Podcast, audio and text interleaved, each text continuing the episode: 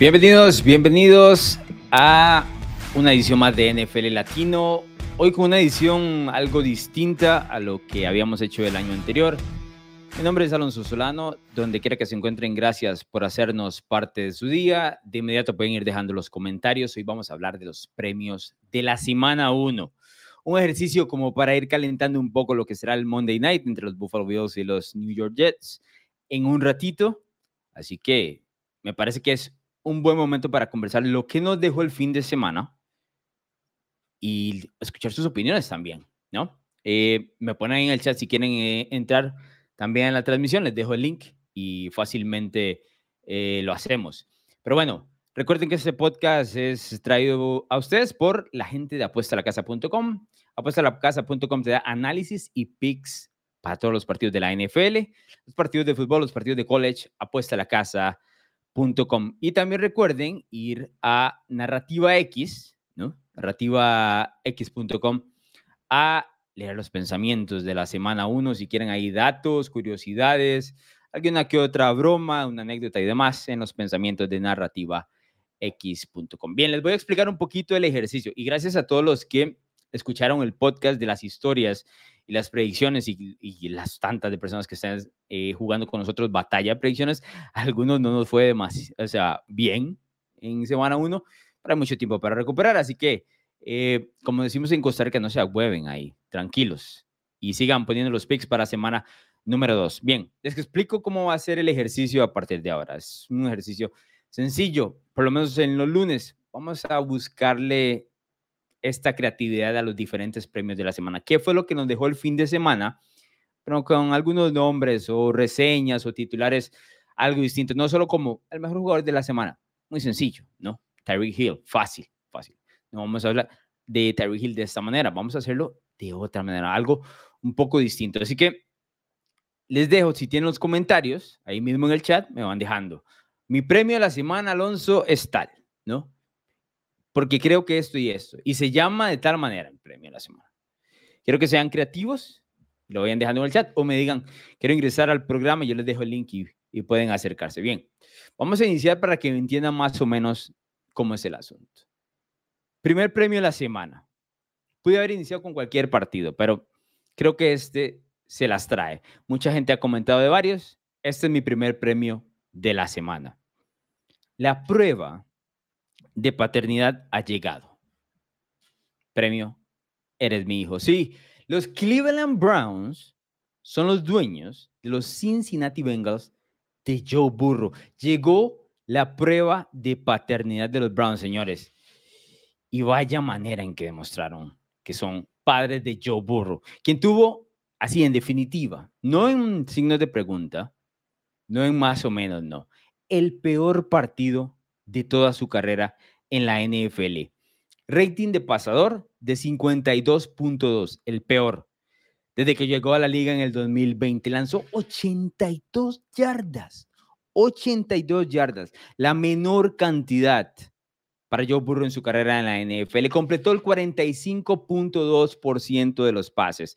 Ante, sí, ante los Browns, también la menor cantidad o el menor porcentaje en su carrera en la NFL, y ese, como les mencionaba, las 82 yardas fue la primera vez que ha lanzado menos de 100 en la liga desde que llegó en el 2020. Pero más allá del mal resultado o la mala actuación que tuvo Joe Burrow en general contra los Browns, yo creo que es buen momento decir que hay una paternidad en este detalle, porque hasta este momento, entrando a semana 1 del 2023, Joe Burrow está con marca de 1 y 5 ante Cleveland.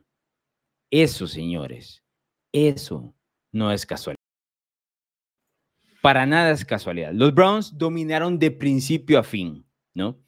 También les ayudó mucho que hubo viento, estuvo lloviendo, y eso, por supuesto, facilita que ellos muevan el balón con el juego por tierra tan eh, propenso que tienen detrás de Nick Chubb. 206 yardas corrieron los Cleveland Browns. Que dicho sea paso, y lo escribía yo en los pensamientos, ya no es un tema de casualidad, ¿no? Porque eh, la defensiva de Luan Adromo, que es el coordinador defensivo de los Bengals, que entró al igual que Zach Taylor y Joe Burrow en el 2020, ha permitido desde el 2020 seis partidos con más de 200 yardas por tierra. Ahora, en el 2020 permitió tres. Ese equipo no estaba ni cerca de ser formado, ¿no? Ni cerca de estar en el punto más alto que le hemos visto en 2021 o 22, donde llegó a final de la americana. Sin embargo, de esos seis partidos en estos últimos tres años, tres de ellos, tres de ellos fueron contra los Cleveland Browns. Es decir, los Browns corren a los Bengals lo que quieran, absolutamente lo que quieran. Y no hay nadie que pueda decir lo contrario.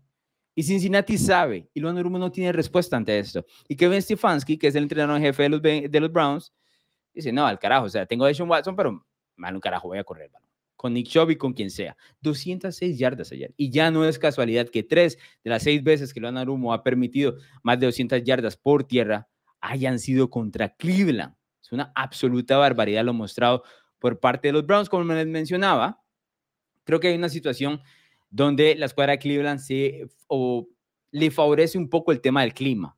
No ganan solo por eso, pero el clima se ajusta a las necesidades que tienen ellos en el juego, ¿no? Corren bien el balón, tratan de no cometer errores. No sé si vieron la intercepción de Sean Watson, tremenda intercepción, que va atada a la situación de que el viento, había muchísimo viento, lluvia y demás, ¿no?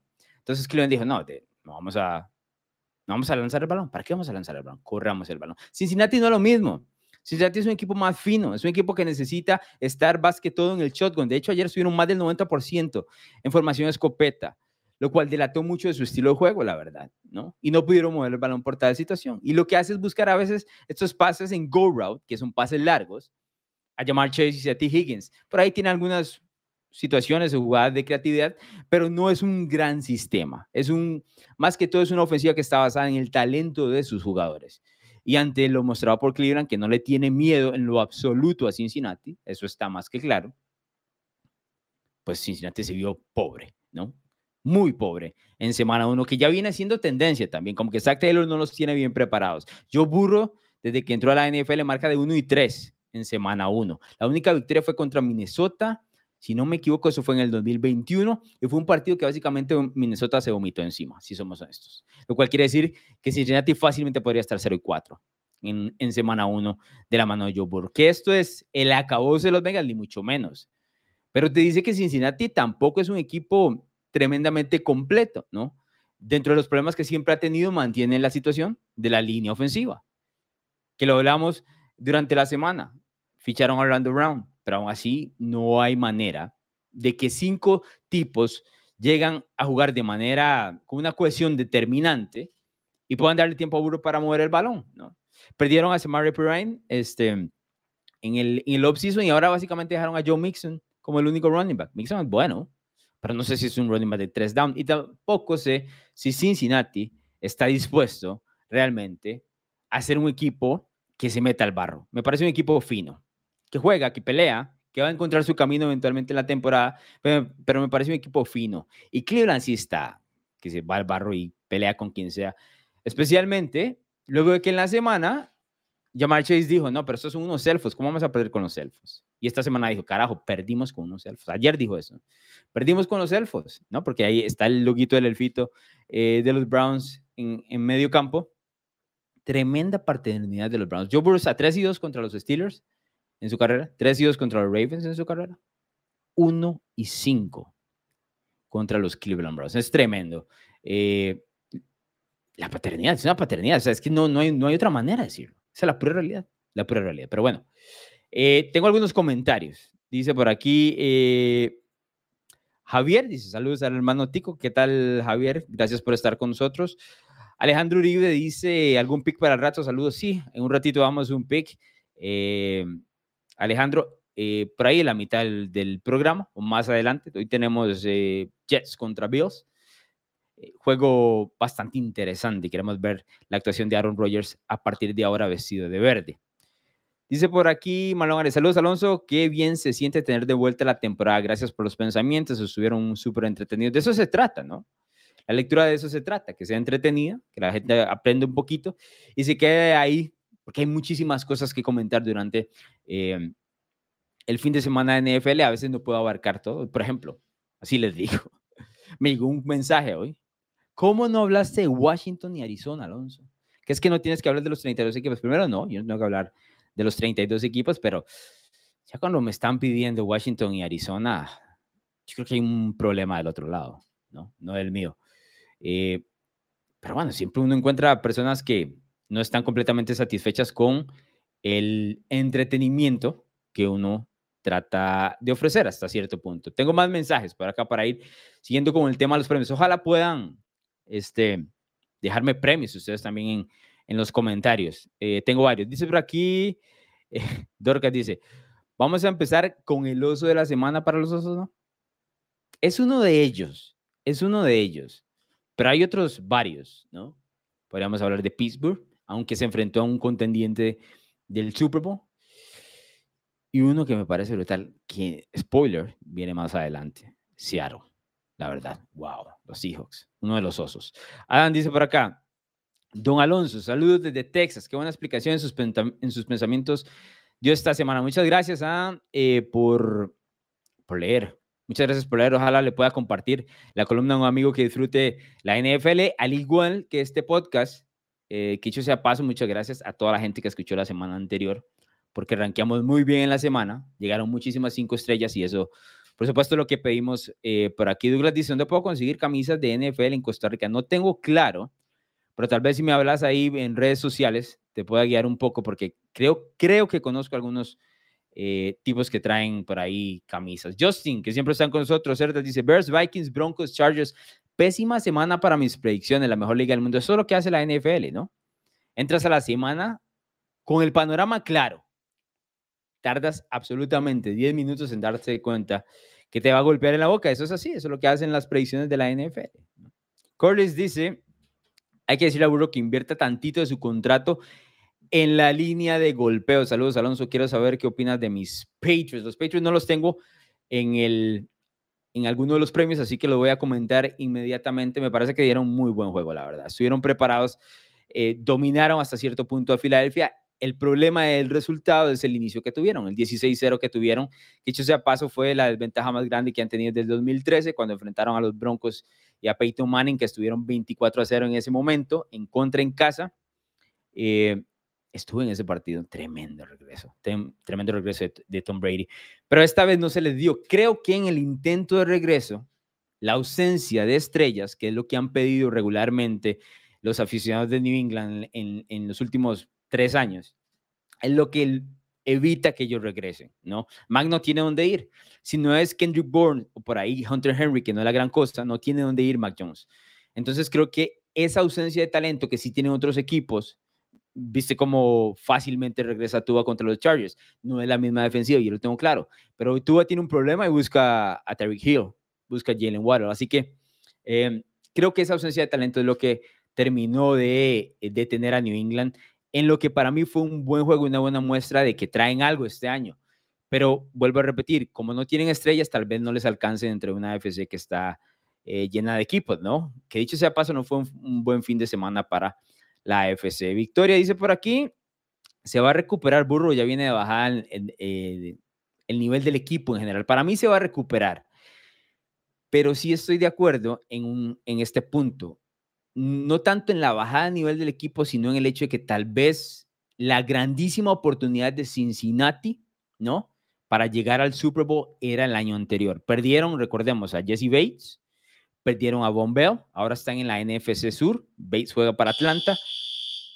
Me disculpo por el sonido, pero aquí vivimos en un apartamento y a veces suena la alarma de, incendios y eso es lo que acaba de suceder. Perdieron a, a Jesse Bates que está en Atlanta, Von que está en Carolina y también a Eli Apple que ahora está en Miami. Yo sé que la gente critica a Eli Apple, ¿no? pero son tres jugadores de cuatro posibles dentro de la secundaria. Es mucho lo que tiene que cambiar. Yo creo que con el pasar de las semanas va a ir encontrando el grupo, pero tal vez el año anterior era el momento para poder ganar así el Super Bowl o cuando se veían mucho más fuertes. Brian Hernández dice, la primera vez en la historia de la NFL que los Raiders, los Jaguars, los Lions y los Browns arrancan 1 a 0. No estoy seguro de ese dato, no lo puedo confirmar, pero te creo. ¿Por qué me vas a mentir? Te creo, Brian. Eh, Raiders, Jaguars, Lions, Browns, a ver, son de, los, de las franquicias eh, más pobres que ha tenido la NFL en los últimos 15 años, así que eh, te creo. Tenía otro mensaje por aquí. Ok, bueno, por ejemplo, Romeo dice, Romeo Sánchez, Romero Sánchez, premio de la semana a Tua con esa cantidad de yardas. Ya que me lo termina pidiendo Romero, vamos a ir al siguiente, que es este. Ok, ok, Miami, tienes mi atención. ¿Y por qué digo tienes mi atención? Porque esta temporada baja, debo ser muy honesto, no hablé tanto de los Dolphins como pude haberlo hecho. No hablé tanto de Miami como lo hice el año anterior. Recordarán el año anterior, la verdad. Hablé en exceso de los Dolphins porque estaba muy emocionado con la llegada de McDaniel. Antes del trade de Tua, eh, perdón, de Tyreek de Kansas City a Miami, estuve sumamente emocionado porque él viene del arbolito de Kyle Shanahan. Y el arbolito de Kyle Shanahan para mí es fantástico. Y Kyle Shanahan es fantástico. Lo vieron en, semana uno. ¿no? Entonces decía, Mike McDaniel va a traducir eso. Va a ser uno de estos entrenadores en jefe que va a traer esto. Y va a poner una ofensiva tremenda, especialmente en el juego por tierra, ahora eh, en Miami. ¿Qué pasa? Que en el 2022 a mí me quedó viendo muchísimo la ofensiva de Miami en el juego por tierra, siendo muy honestos. Yo esperaba otra cosa, esperaba algo más similar a lo hecho por San Francisco. Eventualmente, Miami fue encontrando algún tipo de camino, ¿no? Encontrando algún tipo de respuesta. Y ahí vimos un equipo que ganó cinco, perdió cinco, Tua se lesionó, llegó eventualmente a postemporada con un Tua absolutamente lesionado. Entonces dije yo, bueno, vimos algo bueno en Miami, pero al quedarme, quedarme debiendo el tema de correr el balón, yo dije, no sé si en el 2023, con tantos equipos en la americana, sea bueno echar bombos y platillos hacia los Dolphins, ¿no? Siendo honestos. Entonces casi no hablé de ellos. Había más tema de conversación con la situación de los Jets, de Aaron Rodgers, ¿no? Y algunos otros equipos que siempre están dentro del tope de la AFC, como Cincinnati, Kansas City. Dejé un poquito al margen a Miami. Hablamos inclusive de, Pittsburgh, ¿no? Mucha gente ha hablado de Pittsburgh. Eh, llegando a la pretemporada, la buena pretemporada que tuvieron. Ya vamos a hablar de, de los Steelers más adelante pero no hablamos tanto de Miami. ¿Pero qué es lo que pasa? Se enfrentan a los Chargers, van a Los Ángeles y Tua tiene uno de los mejores partidos que le he visto, la verdad. Porque tú es, es criticado. Y no estoy diciendo que sea con justicia, pero siempre existe la duda y los signos de pregunta sobre su estilo de juego. No porque no lo pueda hacer, no porque no tenga el talento, sino porque no lo hemos visto regular, regularmente, ¿no? Y es mucho más obvio el talento de Justin Herbert en el brazo las victorias y el camino en postemporada de Joe Burrow y por supuesto el resto de los mariscales de campo de la FC, inclusive Jalen Hurts, que es también del draft 2020, ya llegó hasta un Super Bowl. Y a Tua le ha costado muchísimo, a pesar de que previo a llegar a la NFL entraba como uno de los eh, mariscales de campo eh, que la gente quería. Recordemos, el tank de Miami, que al final no terminó siendo tank, era tank for Tua. Miami no eligió con el pick 1, fue Cincinnati y eligió a Joe Burrow. Pero las 466 yardas de Tua ayer. Es la segunda vez que el mariscal de campo zurdo lanza más de 400 yardas en una temporada. La primera vez fue el año anterior contra Baltimore, cuando lanzó 469 y 6 touchdowns ante el equipo de Baltimore. Recordarán aquel regreso que tuvieron, creo que fue en semana 2, si no me equivoco, donde los Dolphins mostraron absolutamente toda su velocidad y Tua mostró su brazo. Y entonces empezamos a preguntarnos, ¿es Tua de verdad? ¿No? ¿Es un mariscal de campo de verdad? Pero luego vuelvo a decir, está en el tema de las lesiones y demás, que lamentablemente a veces hay que tomar en cuenta. Pero sí, 469 yardas contra Baltimore, 466 contra los Chargers, contra Lamar Jackson que tiene al frente, contra Justin Herbert que es un contemporáneo, elegido un pick después de, de Tua, es un absoluto mensaje. Es un absoluto mensaje porque las críticas a Tagovailoa han sido enormes, muchas de ellas tal vez sin sustancia, ¿Y por qué digo sin sustancia? Porque yo creo que el problema tú es que a la gente no, no le agrada, no decir no le cae no le agrada el hecho de que el tipo sea zurdo, ¿no? De que sea zurdo. El zurdo, el zurdo se ve raro lanzando el balón. No hay muchos de esos. No hemos visto, no hemos tenido mariscales de campos zurdos muy exitosos en la historia de la NFL.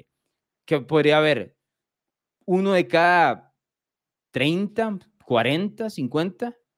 Y que se me viene a la mente básicamente Steve Young, que jugaba para los Niners, fue campeón, campeón del Super Bowl, lanzando seis touchdowns contra los Chargers en su momento. Eh, Michael Vick también en su momento, pero es distinto porque Michael Vick era más corriendo el balón. Tú es de bolsillo, ¿no? Y ayer tuvo un par de pases, no, en realidad fueron tres pases que yo le vi, que fueron absolutamente sensacionales, que los hace cualquier otro mariscal de campo y estaríamos hablando por semanas. Hay una tercera y 15 en el último cuarto con Braxton Berries, número cero de Miami ahora. ¿Cómo extiende Tua la jugada? Se le rompe la bolsa de protección, sale hacia la izquierda y completa el pase para seguir moviendo las cadenas. En ese mismo drive, en un tercero y 10, logra encontrar a Terry Hill también, se rompe la línea ofensiva y es un pase largo hacia Terry Hill. Y luego el fade, el pase de touchdown con Terry Hill para ganar el partido. Absolutamente brillante la, actuación de Tua. ¿Saben cuántos em, partidos de más de 400 yardas tiene Justin Herbert, al cual Tua venció ayer? Ni uno solo, ni uno solo. Lo cual además de que es un poquito poético, ¿no? Porque hay una, tal vez no una comparación, una comparación directa, pero el hecho de que están atados, ¿no? En el mismo draft significa algo. Pero decir que Justin Herbert no tiene ni un solo em, partido de más de 400 yardas es, no sé, es alucinante hasta cierto punto. Seamos honestos, Justin Herbert es uno de los mejores mariscales de campo de la NFL, o por lo menos eso es lo que pensamos. Es lo que pensamos, porque me, me encontré un dato y me lo voy a robar de los pensamientos. Porque yo soy uno de los que les cuesta explicar muchísimo qué es lo que pasa con Herbert. Y ayer tuvo un buen partido, no un grandísimo partido, un partido bueno, ¿no? Pero no un grandísimo partido como el que tuvo. Que dicho sea paso, Tua cometió dos errores de balón. El primer drive, un fumble en zona roja y listos para anotar. Y luego una intercepción también en la zona de anotación, ¿no? O sea, Miami pudo haber ganado ese partido fácil. Lo gana por dos puntos. Y es facilitado también por eh, un error de JC Jackson eh, antes de terminar la primera mitad, ¿no? Aquel esquinero que jugaba en New England que los Chargers le pagaron un montón de dinero. Pero bueno, el dato que les iba a dar, vuelvo a decir, y se los robo a los pensamientos que están en narrativax.com y ustedes los pueden ir a leer.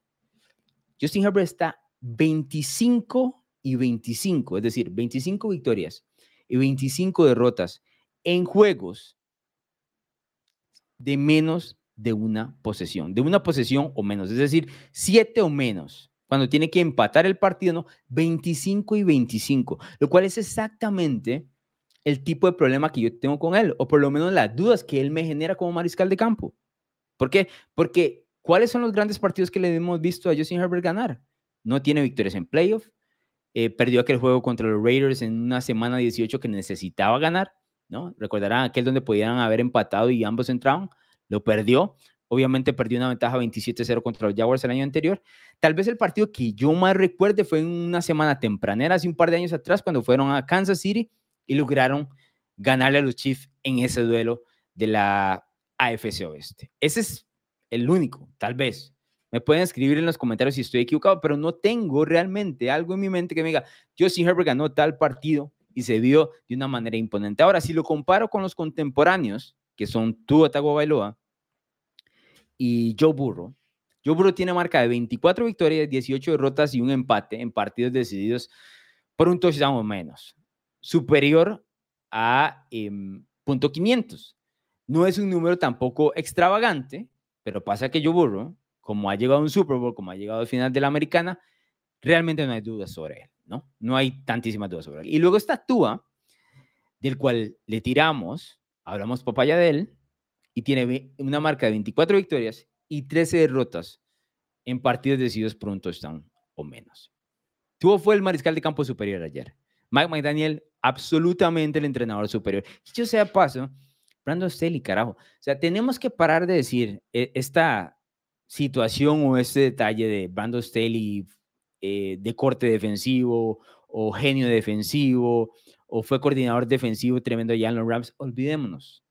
O sea, los Chargers no tienen, no tienen camino, están perdidos por todo lado. ¿Cómo carajo va a, a permitir 36 puntos, casi 37 de los Miami Dolphins en semana 1 si eres un gurú del costado defensivo? No tiene, no tiene sentido para mí la situación de, de Brandon. El que se me hace, ojo, que yo era uno de los que decía, de los que yo pensaba que Brandon Staley iba a cambiar a la franquicia de los Chargers tras la salida de Anthony Lynn, porque lo de Anthony Lynn era paupérrimo, entonces era muy fácil pensar que Brandon Staley iba a elevarlos. Pero luego de tres años o entrando a su tercer año, no ha mostrado absolutamente nada. Más bien ha dejado muchísimo que desear. Y hasta podría decir que, eh, bueno, esta podría ser la excusa de Justin Herbert, pero está, está tropezando uno de los mejores mariscales de campo de la NFL, se supone, ¿no?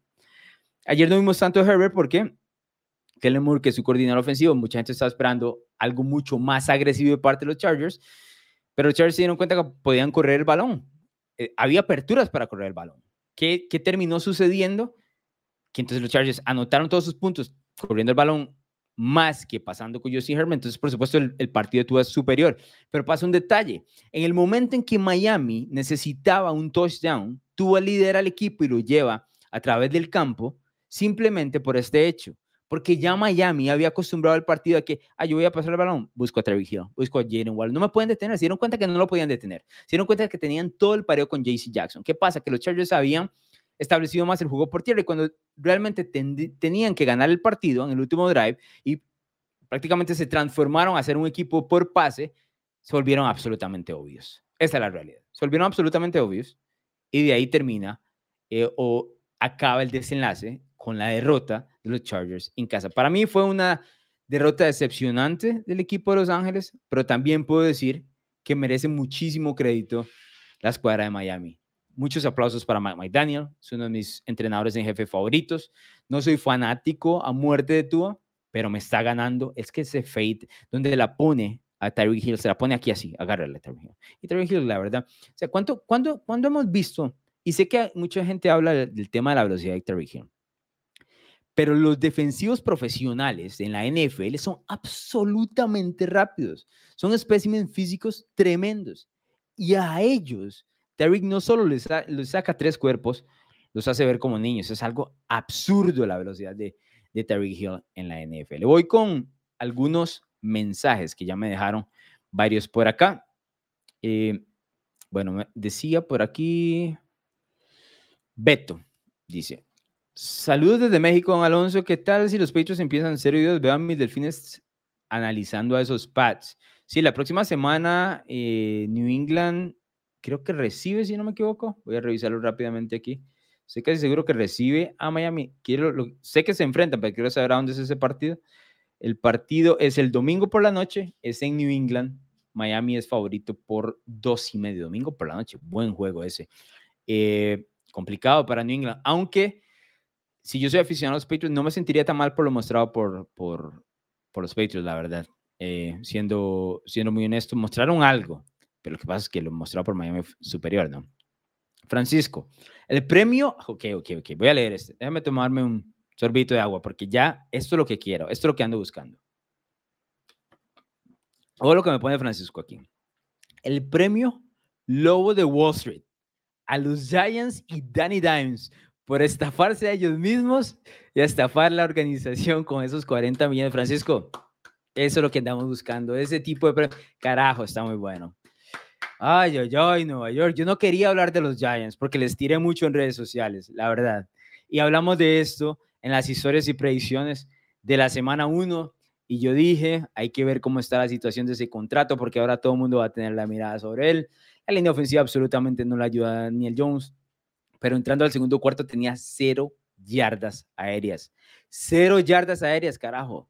Para un tipo que cobró sin ningún problema 40 millones de dólares al año como promedio. Definitivamente, en semana uno se ve como una estafa. Si a mí me preguntas, yo no necesitaba llegar a semana uno para, para entender que esto era una estafa. Pero me encantó ese, ese premio Lobo de Wall Street, Francisco.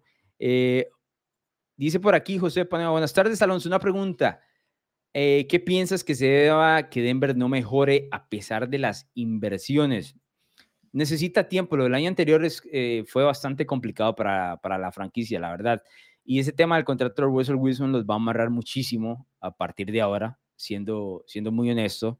Em, yo creo que necesita tiempo. Sean Payton va a ir limpiando las cosas, pero de una a otra semana no, no, no lo va a conseguir. Estuvo cerca de ganar el partido ayer. Yo creo que él estaba tratando de enviar un mensaje como para decir, estas cosas, o sea, estamos cambiando, hay un rumbo nuevo, ¿no? De hecho, eso es lo que leo cuando él intenta lo que diríamos en el, el onside kick entrando al partido, ¿no? Recordarán muchos en el Super Bowl, creo que fue el 44, tal vez estoy equivocado.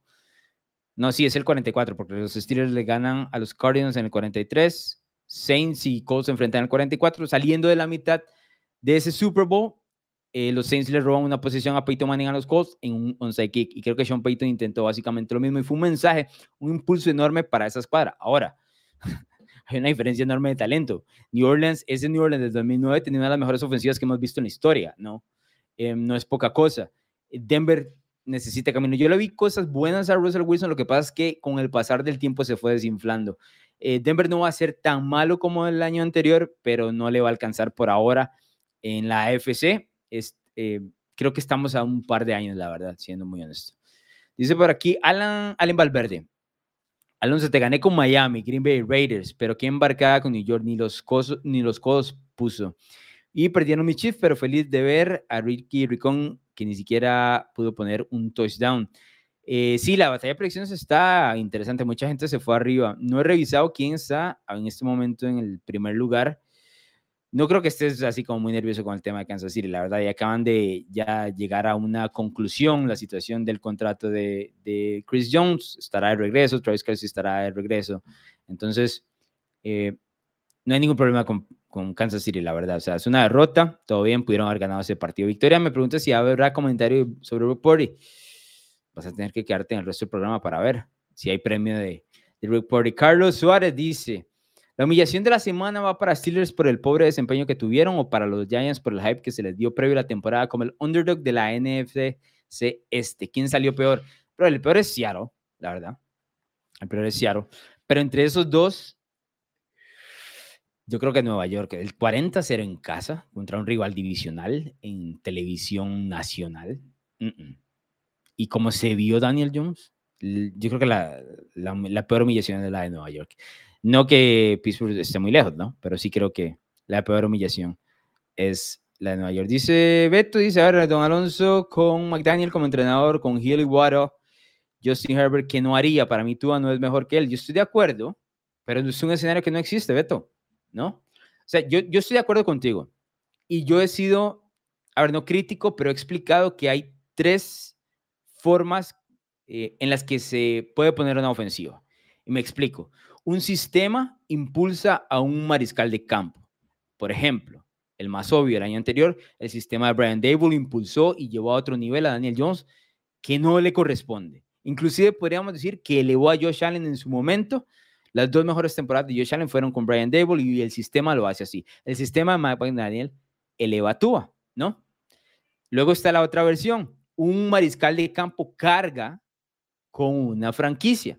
Por ejemplo, Tom Brady en los Buccaneers, ¿no? El sistema de Leftfield le metía tropezones a cada rato y aún así Tom Brady lograba ganar partidos con el resto del equipo y por supuesto los llevó a un Super Bowl y demás. Y luego está el matrimonio perfecto, que es un gran sistema de juego a nivel ofensivo y un grandísimo mariscal de campo, que es las mieles que está sosteniendo en este momento el equipo de Kansas City. Ese es el mejor escenario.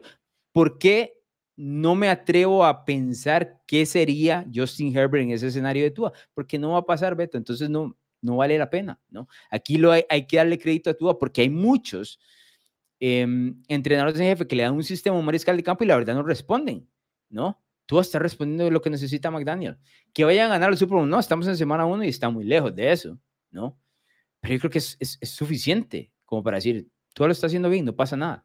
Me encantaría poder decir que Justin Herbert va a encontrar a alguien al fin con ese calibre, pero no sé para dónde van los Chargers. Y esperemos a ver cómo le va con Kellen Moore, que en teoría es hacia donde lo debería llevar en el costado ofensivo. Dice Raiders Nation, Raiders Caballo Negro, apúntelo para narrativa X. Lo apunto, pero lo voy a apuntar en un papelito aquí al lado, ¿ok? No lo voy a pegar en la refri ni mucho menos porque todavía no la creo, pero se mostró bastante bien. Este, Jimmy Garapolo, ¿no? Que todo lo que hace Jimmy es ganar. Básicamente eso. ¿Qué hace Jimmy? Ganar. Vamos con el siguiente premio de la semana. Para lo tenía por aquí, para no repetir. No estoy molesto, solo decepcionado. Y ese premio, lamentablemente, le corresponde a los Pittsburgh Steelers. Los Steelers que tuvieron una pretemporada, voy a poner entre muchas comillas, de ensueño, donde elevaron absolutamente todas las expectativas de sus aficionados y esas expectativas encontraron una absoluta realidad. Esa es la pura, la pura verdad, una absoluta realidad en, ¿qué? Los primeros 10 minutos del partido, los primeros 10 minutos de los partidos de las 11 de la mañana.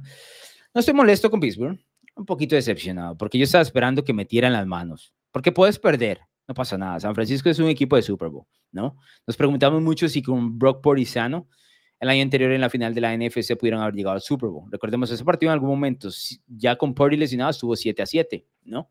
Y luego se vino el vendaval de Filadelfia porque no había mariscal de campo del otro lado. Perder con San Francisco no es una vergüenza. La forma en que perdiste, eso es otra cosa, ¿no? Hay una diferencia entre perder metiendo las manos, entre perder elevando tu juego, pegándote e intercambiando puñetazos, y luego perder 37, brother. La verdad es que esa derrota para mí es de las más humillantes que le he visto a Mike Tomlin. Un tipo que siempre tiene a su equipo preparado. Siempre tiene a su equipo preparado. Es más, en las últimas tres semanas, Pittsburgh había ganado los tres juegos. Si recordarán, ganó uno en Buffalo, le ganó a Cincinnati el año anterior. Siempre entra preparado en semana uno. Pero esta vez no. Esta vez no. Y lo peor de todo es que compramos el hype y me incluyo porque yo puse a los Steelers a ganar este partido, ¿no? En la batalla de predicciones. Me incluyo. Y luego con un poquito de vergüenza porque yo usualmente no le doy el valor en lo absoluto a la pretemporada, mucho menos a las cosas que vienen de redes sociales, pero fue tan ruidoso el tema de Pittsburgh. En un momento me pregunté, ¿qué, es lo que no estoy viendo? ¿no? Y Kenny Pickett se vio bien. O sea, yo vi la pretemporada también. George Pickens se vio muy bien. Claro, al otro lado está San Francisco, yo tengo claro. Pero yo estoy esperando que se peguen de manazos y en una de esas, Pittsburgh gana el partido. No es que son favoritos, ni mucho menos. De 10 partidos, tal vez Pittsburgh puede ganar uno o dos. ¿Mucho le estoy dando? No. Pero la NFL tiene sorpresas. Muchas de ellas. Y esta tenía olor de eso. Pero nos vendimos la idea de los estilos muy alto, la verdad. Y no importa que nos hayamos vendido la idea de que es muy alto, ¿no? De que para algunos van a eventualmente ser el caballo negro de la AFC Norte y llegar a, a playoff. No importa. El problema fue la actuación, carajo, lo mal que se vieron, la intensidad, los niveles, el estatus, el estatus, la diferencia de estatus entre San Francisco y Pittsburgh, del cielo a la tierra, ¿no? Del cielo a la tierra. Y eso le tiene que doler muchísimo al aficionado de los, de los Steelers, la verdad, muchísimo. Porque Pittsburgh es una franquicia de mucho orgullo, que mete mucho pecho, le puede faltar talento. Que nunca le falta los Steelers? Esfuerzo, preparación. Siempre están en los partidos. Esta vez no. Una arrastrada monumental. Absolutamente monumental. Y cambiando un poco hacia el lado de San Francisco, que yo, por ejemplo, los tengo en el Super Bowl, eh, me parece que mostraron absolutamente todo. San Francisco estaba preparado, era como si estuvieran en semana número 10 o 12, la verdad. Es, e, e, el, tema o el, esto que dicen mid-season form, eso, eso es lo que mostró San Francisco. San Francisco estaba en mitad de temporada, listísimo. Lo escriben los pensamientos. Si por ellos pudieran, juegan el Super Bowl mañana, ¿no? Porque están listos para ganarlo todo. Y tienen un defensor, pero también la ofensiva fue tremenda, ¿no? Porque hay una confianza enorme en lo que hace Brock Purdy. De todos los compañeros, pueden notarlo en Josh Kittle, pueden notarlo en Divo Samuel y a Brandon Ayuk, que tuvo un juegazo puedes notarlo que los tipos se abren para Brock Purdy, que entienden el sistema y que tienen confianza de que el mariscal del campo les va a hacer llegar el balón, ¿no? Que no pasa siempre, que no va a cometer errores. Purdy no comete muchos errores, seamos eso.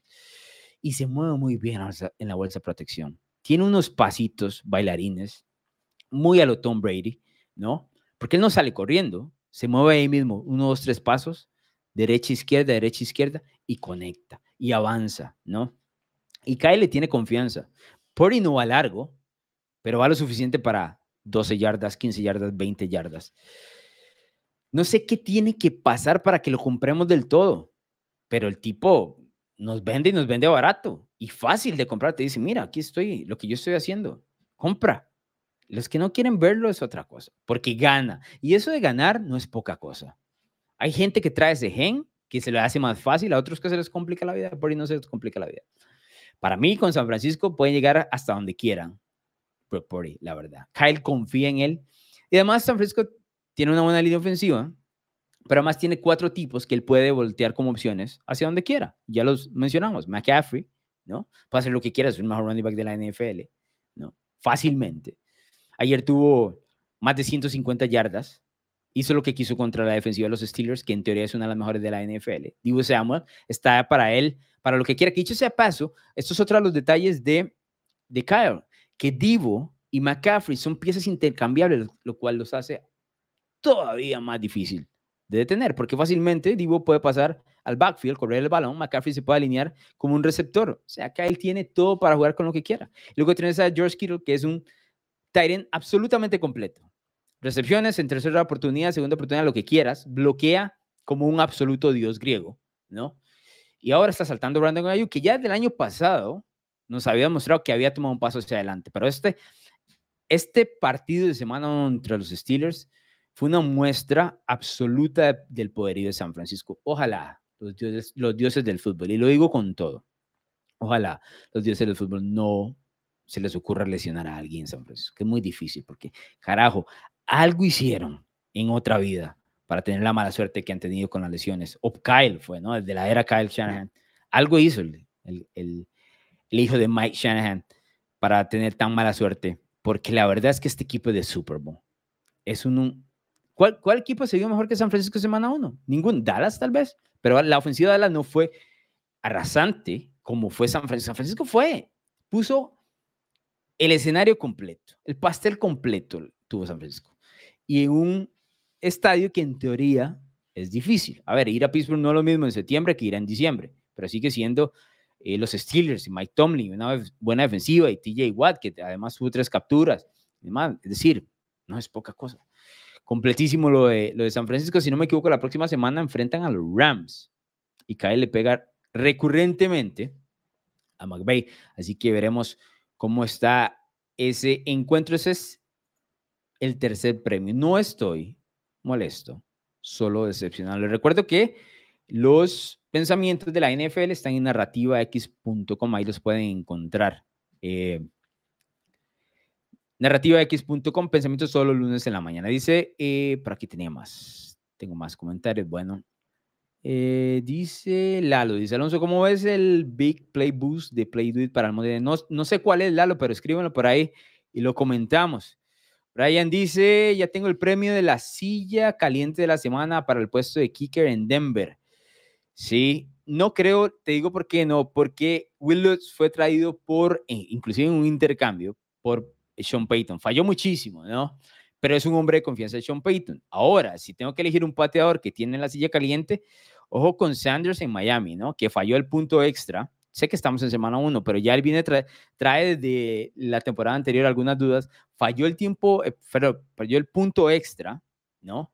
Y dejó a Miami con una ventaja de dos puntos nada más. Los Chargers necesitaban un field goal luego de ese fallo. Eventualmente, por fin apareció la defensiva de Big Fangio. Eh, y bueno, lograron ganar el partido. Dice ofensiva en serie. Saludos desde México. Después de semana uno, ¿qué piensas de los Rams? Ya vamos a hablar un poquito de los Rams porque la verdad, carajo, que me sorprendieron. Dice Corliss, pensar que el estudio de Terry Hill es ver de sus rivales. En es que el tipo físicamente es superior a todos. Esa es la realidad. Ahí donde hace toda la, la diferencia, ¿no? Em, se pegó la lotería, la genética, la verdad, Terry Hill, seamos honestos. Francisco dice, premio un lugar en silencio para los aficionados de los Bears que labran todo la offseason sobre quitarse la paternidad y terminaron siendo arrastrados por el considerado peor quarterback de la división. Francisco, yo creo que sos aficionado a los Packers, ¿no? Quiero que me escribas por ahí en los comentarios exactamente cuál es el sentimiento de Green Bay, no de la paternidad, sino de la paternidad con un nombre nuevo, con un mariscal nuevo. Tiene que sentirse fascinante, la verdad, porque los aficionados de Chicago Carajo. Yo sentí que, bueno, ellos sentían que iban a ganar el Super domingo, ¿no? Pero bueno, no lo lograron. Dice Dorcas, Seattle no aprende, sigue con los problemas de la línea ofensiva y defensa desde hace mínimo cinco años. El estrés que generan es otra cosa. Dorcas, el problema es que si yo comento a veces algo del equipo de Seattle, dice, ah, es que todo mundo, es que odias a los Seahawks, no sé qué, pues, lo cual es un comentario regular con todos los, ¿no? Con todos los equipos. Pero sí, hay problemas esenciales que he dicho que, que fue uno de los equipos que más me sorprendió. Y ya que vamos a hablar de, o que quieres hablar de los Seahawks, vamos, ay, pero aquí lo tenía. ¿Será que lo tengo? Creo que no lo tengo. creo que no lo subí, pero era uno de los comentarios, uno de los, de los premios, voy a ver si lo puedo encontrar rápidamente, porque los Seahawks, entre otras cosas, no, es que cosas, no, para mí fue el, el equipo más decepcionante de todos, la verdad. Aquí lo tengo, creo que lo tengo por aquí. Dice, el papelón de la semana le pertenece a los Seattle Seahawks. Y es la realidad, ¿no? ¿Qué le vamos a decir a otra cosa? Contra los Rams, que tienen tal vez el segundo, tercer peor roster de la NFL, ¿no? Contra los Rams, el papelón de la segunda mitad es algo absurdo lo mostrado por, por Seattle, la verdad. Yo no podía creerlo. No podía creerlo porque, si bien es cierto, entiendo que Sean McVay usualmente le pega a Pete Carroll. Los Rams tienen un buen récord contra Pete Carroll y, los Seahawks. Esto es otra cosa. El año pasado Seattle llegó a, a playoffs, se encontró eh, dominando en la segunda parte de la temporada. Llegó a playoffs, ok, los sacó San Francisco, no pasa nada, pero llegaron cuando nadie los tenía. Y los Rams ahora están en reconstrucción. ¿O a dónde están ubicados los Rams en ese momento? Tienen uno de los peores equipos de la NFL. Tienen tres buenos jugadores. Aaron Donald, Copper Cup y Matthew Stafford. Y Copper Cup ni siquiera jugó. Ni siquiera jugó. Y aún así, los Rams les pusieron encima hacia 426 yardas totales. 426 yardas totales. Esos son números de una ofensiva absolutamente indetenible que el equipo de Los Ángeles, tengo que decirles, no tiene, señores. Independientemente de que Matthew Stafford es, por supuesto, un buen mariscal de campo, campeón del Super Bowl y demás, muy bueno para muchos. 426 yardas, jamás. Stafford tuvo 334, corrieron 92 yardas, que no fue la cosa, pero no pudieron tener a Stafford en ningún momento. 334 yardas por aire. 119 de Tutu Atwell. Recordarán a Tutu Atwell, lo hemos visto por ahí en alguno que otro partido, porque es el tercero o cuarto receptor de los Rams en los últimos años, Tutu Atwell. Y el novato Puka Nakua, 119 yardas. Que dicho sea paso, todo el mundo les va a decir a usted, vaya agarre a, a Nakua ahora en el, en el fantasy. Está bien, vaya agárrelo. Yo no esperaría que tenga el, sea, el mismo éxito que tuvo contra Seattle, que Seattle le permitió todo, lo que quiso a los Rams, lo que quiso. Absurdo ese partido, no tiene ningún sentido. Ahora, lo único que yo le veo es que realmente McVay le tiene la medida ahí puesta a Pete Carroll, siendo muy honesto. El año pasado, por ejemplo, si no me equivoco, Gino Smith, voy a ver si lo puedo buscar aquí, porque creo que fueron como siete intercepciones que lanzó el año anterior. No lo tengo, no lo tengo a mano. Voy a ver si lo puedo encontrar. 11 intercepciones. 11 intercepciones. Lanzó 30 touchdowns, 11 intercepciones Gino Smith. Cinco de esas intercepciones fueron contra los Rams. Le cuesta la vida a Gino Smith contra los Rams. Y no hay nada o no hay muestra más latente de eso, ¿no? Que ese videito que sale ahí cuando lo está atacando o tiene de frente a Aaron Donald dice, oh my God. Que todo el mundo gritaría así, ¿no?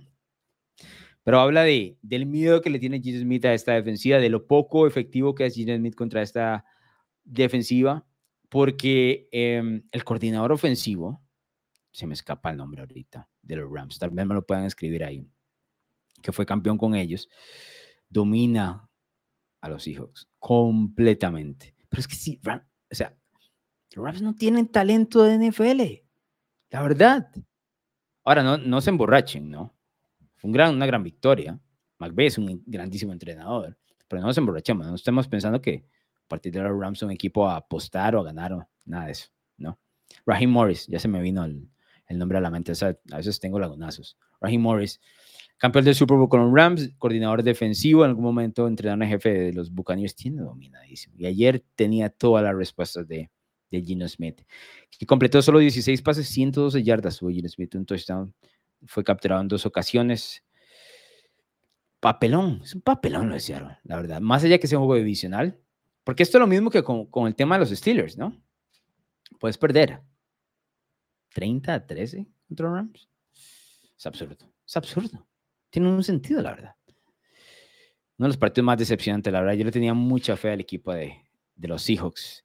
Que yo, que creo que también perdió los dos tackles, ¿no? Perdió los tackles, los dos tackles. Em, gracias, Brian, que ahí me escribió que Raheem Morris. Ah, los dos tackles y ahora están probando a Jason Peters, que es este veterano que jugó para los Eagles por muchísimos años. Y si no me equivoco, el año pasado estuvo en Dallas para ver si lo, eh, si lo firman, ¿no?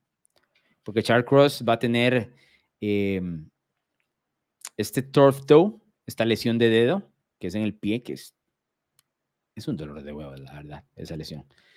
Entonces espera que esté en la lateral es unos cuantos fines de semana. Francisco me dice, creo que es una de las victorias más satisfactorias de la rivalidad como tal, principalmente porque toda la narrativa, tanto aficionados y prensa, nos daban como muertos. Se está hablando de Green Bay contra los Bears. Beto dice, don Alonso, ¿habrá análisis de fantasy este año? No lo tengo claro, creo que no, Beto. Los muchachos que hacían el fantasy el año anterior ya no están con nosotros y yo la verdad es que no, o sea, son muchas cosas como para estar hablando de, de fantasy. Pero bueno, eso es parte de los premios. Tengo uno más antes de ir saliendo eh, para ir a ver ya el, el Monday Night Football, que es... Eh, uno que también es así, que uno se, se rasca la cabeza, la verdad, con este equipo. Mucho, mucho, ¿no? Pero bueno, veámoslo en pantalla. ¿Por qué no podemos ser normales, Minnesota Vikings? ¿Por qué? ¿Qué pasa? ¿Por qué no podemos ser un equipo normal? Tenían absolutamente todo para ganarle a los... Tenían todo para ganarle a los Bucks. Un equipo de los Bucks en reconstrucción un equipo de los Bucks con uno de los mariscales de campo más criticados de los últimos años en Baker Mayfield, que está aprendiendo una nueva ofensiva, que está tratando de salvar su trasero para ver si permanece, permanece en la NFL. Y Minnesota solo tenía que entrar y ganar ese partido, se en casa, ¿no? Ahora, Minnesota ha cambiado algunos jugadores, tiene un equipo de menor talento, pero ¿por qué no pueden ser un equipo normal? Si hubieran puesto, si, si no cometen errores, ganan el partido. Fácil, la verdad. Tampa promedió 3.6 yardas por jugada. 3.6 yardas por jugada. Y aún así ganaron de visitante. ¿Por qué los Vikings no pueden ser normales? Ojo la diferencia, la disparidad de yardas totales. Los Vikings lograron 328 yardas totales y los Bucks 169. Eso fue todo lo de Tampa. 169 yardas, no más. Eso fue todo lo que hicieron. 169 yardas. ¿Por qué? ¿por qué los Vikings no pueden ser normales y ganar los, partidos sencillos? Ahí lo tenían, ¿no? Ahora empiezan 0 y 1 con estos partidos de diferencia de un touchdown. 0 y 1. El año pasado fueron 11 y 0, una narrativa que hemos escuchado de arriba para abajo. Kirk Cousins lanzó una intercepción, 344 yardas para el 328 como equipo por pase. Como les dije, Tampa 169 por pase, ¿no? Tampa otro año más donde tampoco puede correr el balón. Tiene buenos jugadores a la defensiva, se los doy, les doy crédito. Top Bowles tuvo preparada la defensiva al detener al Minnesota en 17 puntos, pero se juega de los dos costados. Y Tampa no tiene la ofensiva que tenía en los últimos años con Tom Brady. A ver, que vi que completó un par de jugadas, entonces donde con Mike Evans fue muy bueno, que consiguió una tercera oportunidad corriendo el balón, agresivo, pero no nos engañemos. Minnesota escupió, se vomitó encima. Se vomitó encima de los Vikings. Lo cual ya lo hablamos en el inicio parece ser em, pues uno de los modos operandi de, de, los Vikings. Les hizo falta un poquito también eh, Calvin Cook, ¿no? Porque Alexander Madison, 34 yardas en 11 acarreos, muy, muy poco. Y Justin Jefferson, lo que los Vikings le van a tener que pagar a este tipo va a ser una absoluta locura. Nueve recepciones, 150 yardas y no tuvo touchdowns porque Kirk Cousins realmente no le lanzó la bola arriba, ¿no? porque el tipo baja absolutamente todo, seamos honestos. ¿Por qué no pueden ser normales los Vikings? Ahí estaba la victoria, ahí estaba la victoria, ¿no? Decíamos muchos, bueno, ellos van a tratar de ir a postemporada un año más. eventualmente se pueden recuperar, pero qué decepcionante. Porque los Vikings tienen la personalidad de Cousins. Algo que Cousins ganó muchísimos aficionados en el documental de The Quarterback, pero no es para tanto tampoco. ¿no? Porque sigue siendo el mismo Cousins de toda la vida, si somos honestos. Es el mismo Cousins de toda la vida. ¿Y cuál es el Cousins de toda la vida? Es el tipo que regala este tipo de partidos, ¿no? Cuando todo el mundo está esperando que sea otra cosa, Cousins regala estos partidos. Dice Beto que la defensiva de Minnesota es muy mala, ¿no? Estoy de acuerdo. Victoria dice que quién gana hoy. Y Brian dice, Alonso, antes de irnos, lo traía por si pueden entrar con los resultados de esta semana. Es probable que puedan repetir Kansas City y Cincinnati como uno. Sí, sí, lo veo posible. ¿eh? Estamos en semana uno. Hay espacio para eso. Ahora, que se ven menos que el año anterior, por lo menos en la semana uno, más allá de la derrota, con el talento, ¿no? Porque todos los equipos todos los años pierden jugadores. Kansas City se ve menos y Cincinnati también, aunque es más fácil para ellos resolver, tiene un mariscal de campo que resuelve en cualquier momento. Victoria me pregunta quién, gana hoy. A ver, está en su nombre, Victoria. Usted más bien debería decirme a mí quién gana hoy. Yo llevo a los Bills. creo que la ofensiva de Nueva York va a tener problemas en mover el balón, no porque no sean buenos o no porque no tengan talento, sino porque no han tenido tiempo de trabajo. Eso es todo. Se necesita tiempo de trabajo para eh, llegar a semana 1 y reventar. Eso es lo que nos dice la NFL, pero la NFL tiene muchas sorpresas. Ahora, hoy es 11 de septiembre. Puede ser muy, um, ¿cuál sería la palabra que estoy buscando? Sentimental, emotivo. Un lunes por la noche, 11 de septiembre en Nueva York, con el tema de los Jets. Um, así que a veces esas cosas juegan. Son, son cosas rarísimas, la verdad, pero a veces, a veces juegan. Pero bueno. Eh, último comentario para irnos. Victoria dice que ganan los Jets. Tienes a los Jets, yo tengo a los Bills. Veremos qué es lo que sucede. Les agradezco el rato que pasamos aquí comentando de fútbol americano. Todos los lunes a las 5 de la tarde hora de Costa Rica y México, los premios de la semana, ¿no? Lunes por la mañana en narrativax.com, los pensamientos de la semana. Y en eh, los jueves a las 5 de la tarde, historias y pronósticos rumbo a la semana siguiente de la NFL. Así que nos escuchamos el próximo jueves.